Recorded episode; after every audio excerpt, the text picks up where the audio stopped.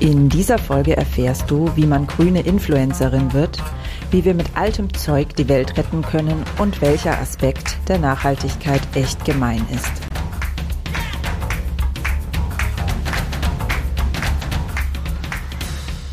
Grüner geht immer. Finde Lösungen für einen nachhaltigen Alltag, die Spaß machen und Wirkung zeigen. Ich bin Silvia und ich begrüße dich von Herzen hier im Grüner geht immer Podcast. Ich wünsche mir, dass ich mit diesem Podcast ein bisschen was dazu beitragen kann, damit Nachhaltigkeit nicht mehr so ein anstrengendes und druckvolles Thema ist, sondern etwas, was wir einfach voller voller Freude und mit ganz viel Leichtigkeit und ganz viel mm, ja Herzensfreude in unser Leben integrieren. Für die heutige Folge habe ich mit einer wundervollen jungen Frau gesprochen, der das meiner Meinung nach schon ziemlich gut gelingt. Und ja, wie sie das macht, das erfährst du, wenn du reinhörst. Ich wünsche dir ganz viel Spaß beim Lauschen. Ganz herzlich willkommen im Grüner geht immer Podcast, liebe Tatjana von In Capital Letters. Ich freue mich riesig, dass du da bist. Ich freue mich auch auf unser Gespräch.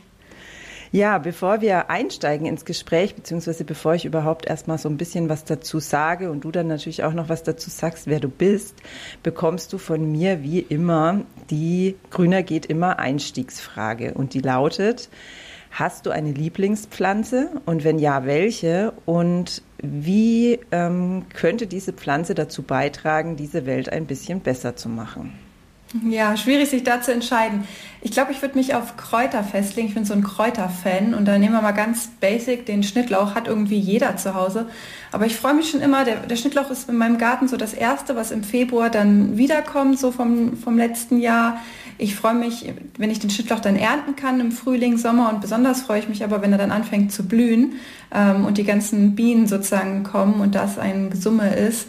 Und da glaube ich, kann der Schnittlauch sozusagen ein Vorbild sein. Also man hat ganz viel von ihm. Die Tiere haben was davon. Ich habe was Grünes im Garten, was Leckeres, was ich essen kann. Das ist so ein Allround-Talent. Deswegen finde ich das total super. Und ähm, ja, am Ende sozusagen des Sommers, wenn die Blüten alle verblüht sind, kann ich mir mein eigenes Saatgut sozusagen noch sammeln, es verschenken. Deswegen finde ich Schnittlauch irgendwie so eine perfekte Pflanze, die einfach jeder braucht. Okay, super schöne Antwort. Ja, ich mag ihn auch total gern. Ähm, ist ja auch noch die Möglichkeit, glaube ich, dass man den dann im Herbst ausgräbt und stückchenweise dann ins Haus reinholt, um sich so seinen eigenen Schnittlauch im Garten, äh, im Garten, im Haus dann zu ziehen. Ja.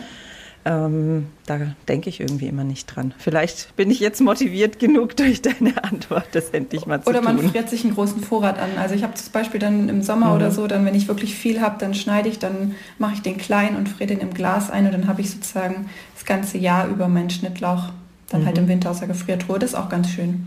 Ja. Okay, Schöne Antwort. Und ähm, jetzt sind bestimmt unsere Hörerinnen und Hörer ganz neugierig, wer du eigentlich bist und was du mit dem Thema Nachhaltigkeit zu tun hast. Wenn es für dich passt, würde ich einfach mal so ein paar Sätze zu dir sagen und du ergänzt oder korrigierst es dann, wenn ich da was vergessen habe. Passt es? Ja, das passt. Ja, also Tatjana ist tatsächlich eine echte Influencerin, die erste, mit der ich so zu tun habe. Und ich war bei unserem Vorgespräch schon total begeistert, weil ich habe mir so Influencer immer irgendwie so ein bisschen unecht vorgestellt. Und auch wenn sie eine grüne Influencerin ist, habe ich trotzdem irgendwie ja, zumindest jemand Geschminktes und irgendwie ein bisschen Gestelzter erwartet und finde es ähm, total erfrischend und schön, dass du so unglaublich natürlich und ja, einfach du bist, so empfinde ich es. Und ja, was ist vielleicht für diejenigen, die Instagram und so nicht so haben, was ist eigentlich so eine grüne Influencerin? Das bedeutet, dass du ganz viele Informationen über das Thema Nachhaltigkeit über dein Blog und insbesondere auch über Instagram rausgibst um Menschen, ja, Influenzen heißt ja beeinflussen auf Deutsch, das ist natürlich nicht so ein schönes Wort, um Menschen zu inspirieren, äh, nachhaltiger zu leben im Alltag. Und warum das ein Beruf ist, ist ganz einfach das, dass du dir nachhaltige Unternehmen raussuchst, beziehungsweise die auf dich zukommen und bei dir Also Werbung finde ich fast nicht den richtigen Ausdruck, nachdem ich deinen Account mir angeguckt habe, weil es ist ja eher ein, dass du Produkte empfiehlst, von denen du überzeugt bist und dafür eben dein Geld bekommst sozusagen. Ja, und dein, deine, deine Bandbreite an Themen, die ist einfach riesig. Also es geht, du lebst in einem Tiny House. Genau. Das finde ich ganz beeindruckend an der Stelle. Ähm, machst ganz viel Selbstversorgung, soweit es geht, ähm, befasst dich mit Haltbarmachen von Lebensmitteln, ähm, plastikfreiem Einkaufen oder plastikfreiem Leben insgesamt, ähm, Garten, Do-it-yourself-Sachen, ähm, ältere Dinge oder Dinge, die wir eh schon haben, weiterverwenden, vielleicht auch in anderen Zusammenhängen. Also es ist einfach eine riesige Bandbreite. Rezepte gibt es ganz viele auf deinem Blog, ähm, die du da abdeckst. Und genau darum geht es ja auch bei einem nachhaltigen Leben, dass diese nachhaltige innere Einstellung so nach und nach einfach unser Leben durchdringt. Und deswegen finde ich dein Internetauftritt so, so bereichernd, weil es eben genau das abbildet. Also ich, ich glaube, du zeigst ja auch ganz viel, wie dein eigener Weg ist und bist dabei vor allen Dingen nicht dogmatisch. Das habe ich im Vorgespräch schon erfahren dürfen, dass du einfach auch diesen Weg gehst, da wo es Spaß macht und gut tut und möglich ist. Und sobald es in Zwänge und Dogmatismus abdriftet, ich glaube, dann bist du auch nicht mehr wirklich dabei. Genau, das ist jetzt das, was mir so, ja, was, was, was, was mir so aufgefallen ist, beziehungsweise was mich so beeindruckt hat an dir. Habe ich was vergessen und als was siehst du dich denn in erster Linie? Das war eine schöne Vorstellung. Nee, vergessen glaube ich nichts. Also ich habe angefangen, das war so, das war mein Tagebuch. Also gerade so, wenn man sieht im Nachhaltigkeitsbereich, es gibt so viel zu lernen und ich finde das so spannend, immer was Neues auszuprobieren, ähm, das auch mit anderen zu teilen und sich gegenseitig auszutauschen. Also so zum Beispiel das Einkochen habe ich erst vor drei Jahren so richtig von, für mich entdeckt. Früher kannte ich es von Oma, aber dann irgendwie bin ich auf die Idee gekommen und das hat mich so gepackt, das jetzt sozusagen selber auszuprobieren. Und das ist, glaube ich, das Schöne. Also es gibt nicht den einen Weg, sondern es gibt ganz viel, was man, worauf man sich einlassen muss, was man entdecken kann. Und das ist das, ist das Schöne, genau. Hm. Ja, ähm, jetzt will ich ja mit diesem Podcast Mut machen dafür, da eben den ganz eigenen Weg zu finden. Also du hast gerade schon angesprochen, es ist ein Weg. Deswegen finde ich es ähm, ganz interessant. Was ist denn so dein persönlicher Weg? Also kannst du dich noch so erinnern, wann du das erste Mal so richtig bewusst mit dem Thema Naturschutz, Nachhaltigkeit in Berührung gekommen bist und was, was hat dich daran so gepackt? Ich habe in Hannover Geografie studiert. Das war so der erste Berührungspunkt. Also so ganz viel habe ich gelernt über die Landwirtschaft, über die Böden, ähm, wie ja unsere ganze Umwelt so im Kreislauf funktioniert und zusammenhängt. Und da hat es das erste Mal so Klick gemacht. Und zwar ist mir aufgefallen, wie viel Plastik ich eigentlich so jede Woche ähm, ja auch entsorge und Verpackungsmüll, den ich eigentlich gar nicht brauche. Und das war so mein erster Schritt. Ich habe angefangen, Plastik zu sparen, habe gesagt, das kann ich auch anders und habe mir dann ja, den Markt gesucht, bin in Unverpacktläden gegangen und habe da sozusagen mich ausprobiert und dann irgendwann das Gärtnern für mich entdeckt und muss sagen, in Hannover, kleiner Stadtbalkon, es war überschaubar, aber ich hatte Bohnen zum Beispiel, die sind dann bis zum Nachbarn hochgeklettert und so und das waren so meine ersten Berührungspunkte. Und dann habe ich mir auch überlegt, was kann ich denn noch ändern, was würde mich interessieren und dann war so das Thema Ernährung ganz groß. Also ich fand es super spannend, die vegetarische Ernährung auch auszuprobieren, ganz viel saisonal und regional zu kochen. Also im Winter hat man, glaube ich, so das Klischee, es gibt nur Kohl. Es ist aber noch ganz viel anderes, was man essen kann. Und das habe ich dann so für mich entdeckt und das dann auch, ja, immer weitergemacht. Das war, war ein schöner Start. Genau, und so habe ich mir meinen Weg gesucht und bin dann irgendwann auf dem Land gelandet und habe jetzt meinen eigenen Gemüsegarten und liebe das total, sowas mit eigenen Händen zu erschaffen. Mhm.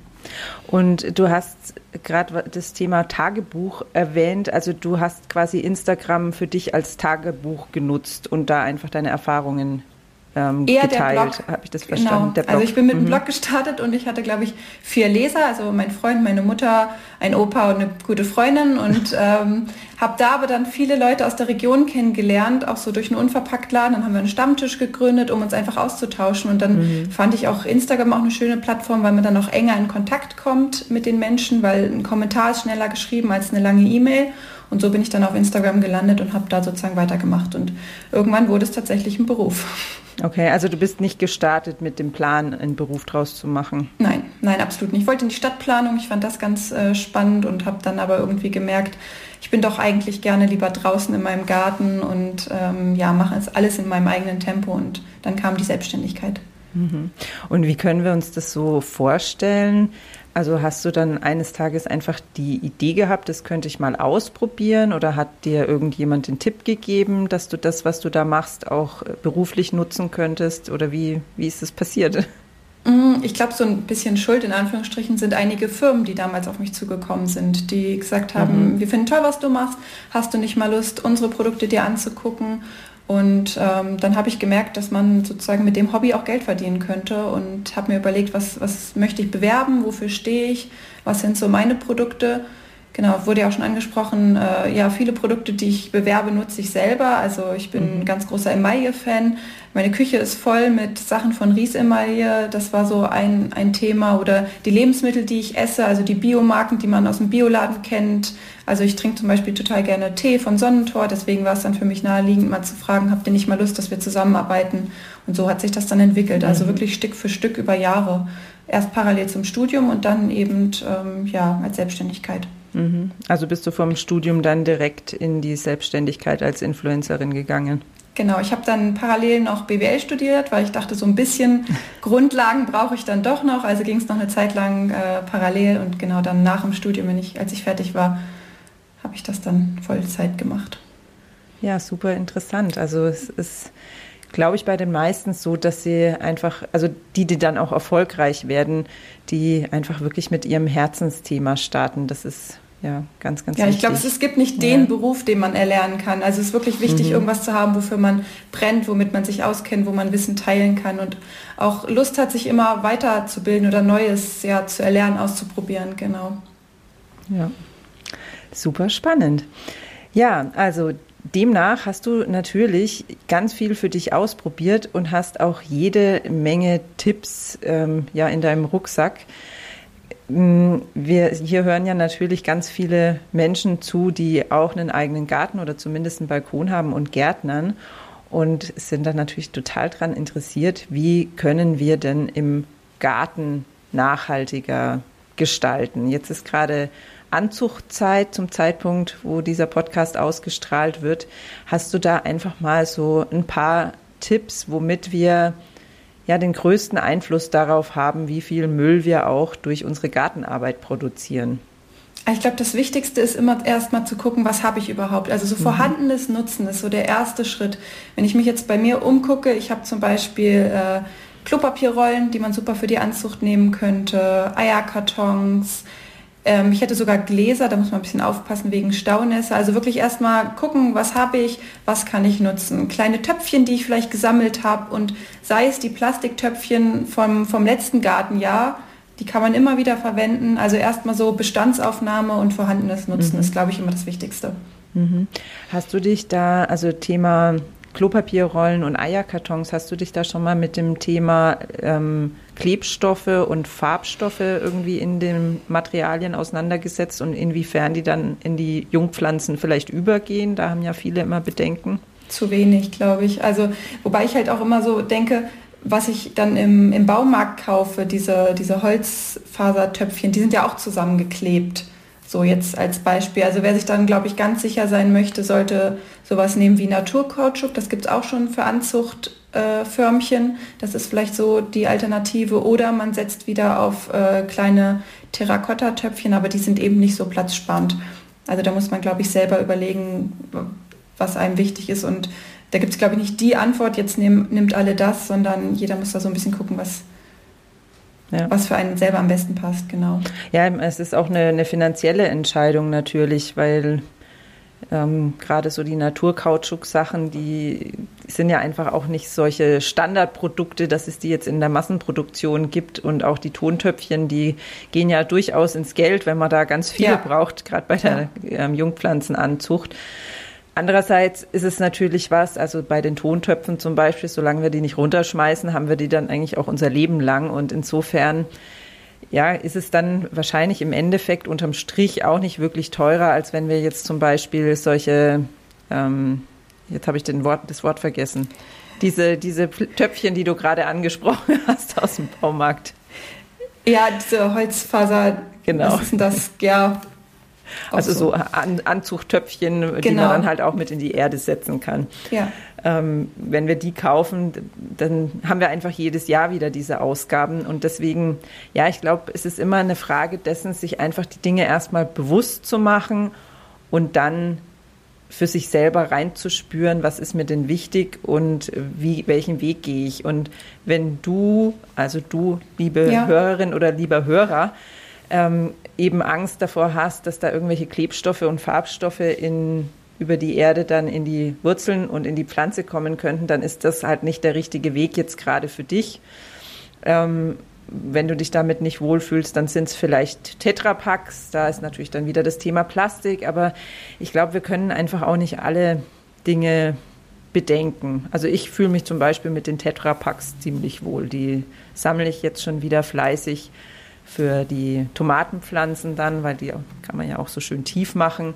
Und da glaube ich immer noch, wenn da vorher schon die Milch oder der Saft oder was auch immer drin war, dann wird da schon nicht in einer, in diesen drei Monaten oder so, wo die Pflanzen da drin sind oder zwei Monaten da irgendwas in die Pflanzen übergehen. Das es gibt sonst noch eine schöne Alternative, so Erdballenpressen. Das ist auch ganz cool. Da braucht man gar keinen Topf, mhm. sondern das ist, da drückt man die Erde so fest rein und hat dann sozusagen kleine Vierecke und kann das dann, dann hat man gar keinen Topf sozusagen und kann die dann wieder einpflanzen. Das wäre vielleicht auch noch eine schöne Alternative. Mhm. Aber ist auch wieder mit Anschaffungskosten verbunden, ja. Lohnt sich dann, wenn man es lange und oft macht. Also wenn man sagt, ich weiß, dass ich jetzt die nächsten fünf bis zehn Jahre sozusagen meinen Gemüsegarten so ausstatte. Ja, also das ist ja auch das, wie wir es dann in der Gärtnerei zum Beispiel kaufen können, diese, diese Töpfchen, also diese Presstöpfchen. Ist ein bisschen also ich habe hab so ein Ding und habe es schon mal ausprobiert, aber es ist tatsächlich ein bisschen eine Erfahrungssache, glaube ich, damit die dann nicht immer zerbröseln. Und auch in der Pflege finde ich es ein bisschen schwieriger, weil die ja dann praktisch frei stehen und schneller austrocknen und dann die äußeren trocknen viel schneller aus als die inneren. Also meins ist es nicht, andere schwören da total drauf. Und ja, das ist ja auch gerade das, das Wichtige und das Schöne, ähm, daran, dass nicht alles für jeden passt, so wie du es gerade auch schon gesagt hast.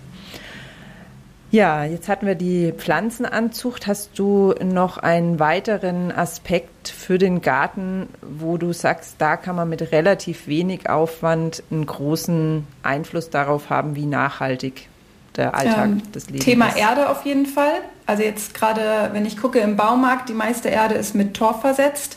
Dabei sind die Moore so, so wichtig für unsere Umwelt. Also das, das würde mir noch echt am Herzen liegen, denn die sind Kohlenstoffspeicher, sie sind Lebensraum, ähm, wichtig auch fürs Lokalklima und durch den Torfabbau sie trocken zu legen, ist nicht die Lösung. Ähm, deswegen auf jeden Fall torffreie Erde kaufen.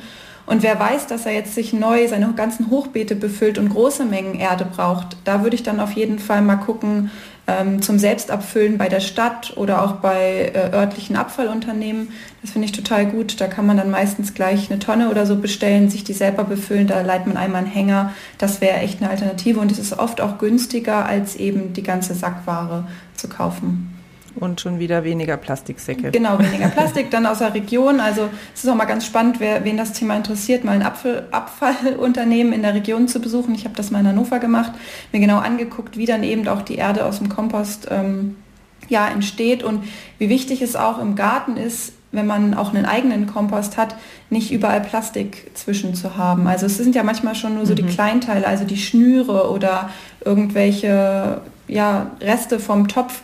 Ähm, dass man das wirklich ordentlich entsorgt und aussortiert, denn auf dem Kompost bleibt es da für die nächsten Jahre und verrottet eben nicht. Und wenn wir das Plastik schon nicht in den Töpfen haben möchten, möchten wir es, glaube ich, auch nicht in unserer Erde haben, wo wir dann das Gemüse von essen. Mhm, auf jeden Fall.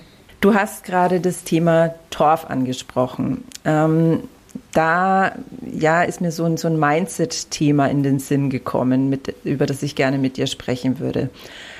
Ähm, also mir ging es, ich würde sagen, noch vor ein, zwei Jahren so, dass wenn ich dann im Baumarkt war und nach einer torffreien Erde gesucht habe, ich meistens eine gefunden habe, die dann aber einfach sehr viel teurer war als die torfreduzierte Erde und die torfreduzierte Erde wiederum viel teurer als die, die ganz normale ähm, Standarderde. Und ja, ich habe mir auch ein Hochbeet angelegt und dann habe ich mir gedacht, ha, das ist halt so einfach schon, schon sehr teuer, wenn ich dann die torffreie Erde nehme. Und dann, ja, ist bei mir schon öfter so dieser Impuls gewesen, na ja, wegen dem bisschen jetzt, das wird es jetzt auch nicht mehr rausreißen. Das ist, das, das liegt ja da eh rum. Natürlich weiß ich vom Verstand her, dass das Quatsch ist, weil genau deswegen liegt es ja da, weil es jemand kauft. Und dennoch, ähm, ja, habe ich immer wieder diesen Impuls in mir gehabt. Mittlerweile habe ich den nicht mehr, weil ich mich einfach ausreichend damit befasst habe und es mir irgendwie, ja, wie ausreichend wichtig geworden ist oder so, so dass ich dann eben auch bereit bin, nach anderen Lösungen zu finden. Wenn ich jetzt eben keine 200 Euro für die Erde in meinem Hochbeet ausgeben will, dann finde ich eben andere Lösungen dafür, wie du auch schon gesagt hast. Und ja, da würde ich einfach gerne mal so von dir hören, wie da dein persönlicher Weg ist. Wie gehst du mit diesem ja, mit, mit solchen Momenten um, wo du merkst, oh, eigentlich ist mir das jetzt zu aufwendig und da lauert so eine, eine Ausrede im Hintergrund, wie bei mir jetzt, das bisschen wird ja wohl nichts schaden. Ehrlich gesagt finde ich sowas echt gemein, weil an dieser Stelle wird ja so eine Umweltentscheidung auf den Konsumenten, auf die Konsumentin umgewälzt, die eigentlich schon hätten die Firmen treffen müssen. Also wir wissen mhm. alle, dass wir die Moore brauchen. Warum gibt es dann noch so viele Firmen, die sozusagen torfreie äh, Tor, Erde mit Torf überhaupt verkaufen und das dann zu so einem Spottpreis, dass man schon ja echt sich vorher fragt, was kann mein Geldbeutel leisten. Also ich finde es total unfair, dass wir als Konsumentinnen immer sozusagen die guten Umweltentscheidungen treffen müssen, mhm. während halt andere Firmen, denen das halt egal ist und die nur ihr Geld sehen. Deswegen kann ich beides verstehen. Also ich kann verstehen, wenn jemand sagt, ähm, möchte ich mir nicht leisten. Deswegen auch wirklich nochmal die Info mal lokal zu gucken, wenn man größere Mengen braucht, äh, wo kann ich mir Erde selber abfüllen. Das ist nämlich wirklich oft günstiger als im Baumarkt. Und ähm, ja, ich habe die Erde gekauft, die torfrei ist, weil ich gedacht habe, äh, ich möchte, dass die Nachfrage danach steigt und dass irgendwann halt im Baumarkt mhm. mehr torfreie Erde, torffreie Erde liegt als die mit Torf. Mhm. Ja. Aber es ist, es ist gemein eigentlich, dass wir diese Entscheidung zu treffen haben. Ja, das stimmt, ja. Ja, ähnlich auch mit, mit Lebensmitteln. Es ist ja genau ja. das gleiche Thema, ja. Hast du denn ähm, noch so einen Bereich in deinem Leben, wo du eigentlich weißt, dass du da anders handeln müsstest, wo du es aber irgendwie einfach noch nicht realisiert bekommst? Ähm, ich lebe jetzt seit einigen Jahren auf dem Dorf und früher in der Stadt habe ich alles mit dem Fahrrad gemacht. Es war super einfach. Zum Wochenmarkt, wo ich überall hin möchte, Freizeit beschäftigen und jetzt hier auf dem Land, der Bus fährt vielleicht zweimal am Tag. Ähm, so richtig hin kommt man auch nicht, wo man möchte. Also das Auto ist mein Laster und ich glaube, jeder hat irgendwas, mhm. ähm, wo ich sage, ich kann es nicht anders realisieren. Wie gehst du da mit dem schlechten Gewissen um? Ich habe mir einen Fahrradanhänger gekauft, ähm, dass ich wenigstens äh, jetzt nicht mehr die Ausrede habe, für große Einkäufe muss ich das Auto nehmen. Nee, jetzt kann ich auch viel mit meinem Fahrradanhänger machen und mhm. ich versuche äh, dann einfach Wege zu verbinden. Also ich fahre jetzt nicht nur für eine Sache los, sondern weiß, ach, äh, Dienstag brauche ich noch das und das und dann verbinde ich die Wege. Mhm. Also, also, du gehst ja, optimieren, aus dem, aus dem, ich sag mal, aus dem Laster oder aus dem Schlechten das Beste machen, mhm. weil ändern kann ich es nicht. Ich habe ja. meinen Wohnort hier gewählt und das Land ist eben anders als in der Stadt. Dafür habe ich jetzt andere Vorteile. Mhm. Also du gehst einfach sehr bewusst mit dem Thema um und triffst bewusste Entscheidungen. Das ist ja, ja ein total wichtiger Schritt. Ich hoffe, dir hat es genauso viel Spaß gemacht, mir und Tatjana zu lauschen, wie es mir Spaß gemacht hat, mit Tatjana zu sprechen. Und ja, da es mir so viel Spaß gemacht hat, ist auch dieses Gespräch wieder länger geworden als eigentlich geplant. Und wie gewohnt gibt es den zweiten Teil am Freitag in den frühen Morgenstunden. Ich freue mich, wenn du wieder reinhörst.